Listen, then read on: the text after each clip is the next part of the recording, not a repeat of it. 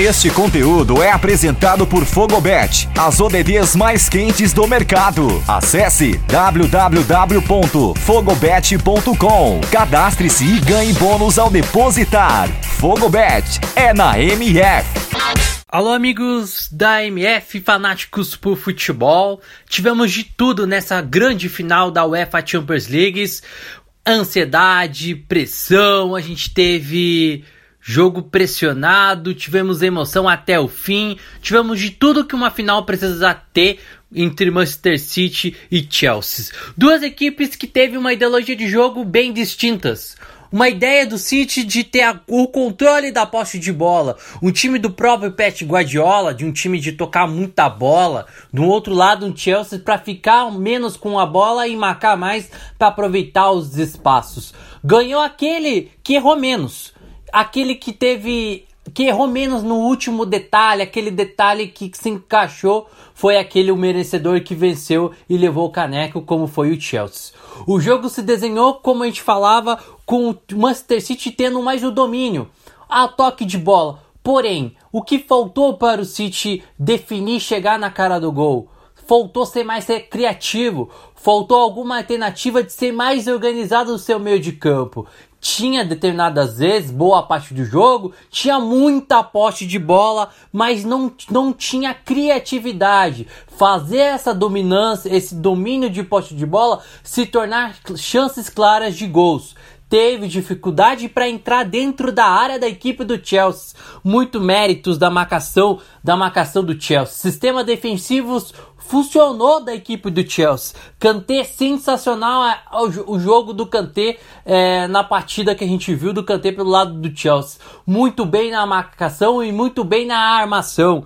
Pegou ali o De Bruyne e não deixou o De Bruyne jogar. Falando De Bruyne, o principal jogador da equipe do Manchester City, que foi o principal elemento do City que não conseguiu ser acionado teve dificuldades para fazer a criação, para organizar as jogadas, para tentar chegar na cara do gol. Uma das grandes ideias da equipe do, do City para chegar ao gol seria as alternativas pelos lados de campos. As principais chances foram com Stanley de um lado e De Bruyne do outro, quando teve essas principais chances. Mas teve muita dificuldade para entrar na área, porque queria só tocar a bola e tentar chegar para tentar entrar pelo meio, pelo centro, mas não era pelo centro o jogo do City, porque existia um paredão, existia um sistema defensivo muito forte da equipe de Londres. A equipe de Londres teve uma ideologia muito boa no jogo. A gente viu uma equipe muito bem na marcação e muito bem no contra-ataque explorando as suas velocidades. Incrível como o time não quando não tem a bola, o time inteiro, tanto o sistema de criação e o sistema de ataque volta para ajudar na, na marcação atrás e isso faz ganhar muito mais em incorporar o meio de campo e impedir que a equipe do City chegue por ali. E foi assim, ao final do primeiro tempo, que, o, que a equipe do Chelsea no contra-ataque conseguiu achar o gol com o Caio Havertz, que foi eleito o melhor jogador da partida pela equipe da MF, aqui pela gente da equipe da MF. Foi o único gol da partida e, e arrebentou com o jogo. O contra-ataque no segundo tempo era bem claro, era um City com muita pressão de bola porém faltava ainda algo para ser criado no segundo tempo para entrar na área, ainda com muitas dificuldades. A ideia era fazer uma triangulação, confundir a marcação do Chelsea, mas não conseguia, porque faltava algum elemento. Teve que tirar o De Bruyne, que acabou se ilusionando e dependeu demais do Gabriel, Je do Gabriel Jesus que entrou depois, e dependeu demais do Fernandinho que acabou entrando tarde. Aí acabou perdendo corpo, acabou perdendo força para chegar e foi um jogo muito mais na força na vontade e na luta da equipe do City que jogou. O Chelsea errou menos, foi um time organizado do começo ao fim, foi um time que implantou intensidade. Por que intensidade? Você teve intensidade no setor de marcação e teve intensidade para contra-atacar. Foi assim na segunda etapa inteiro, teve as melhores chances da partida a equipe do Chelsea. E também foi que errou menos. A zaga do City não funcionou no primeiro tempo. Stones talvez não não tava legal, errou quase errou quatro bolas ali que não devia ser errado e errou no lance do gol. Talvez não só o erro dele, mas também eu acho que o Ederson acabou equivocando na saída de bola, poderia ter esperado um pouquinho aonde causou o gol do, do Caio Havertz.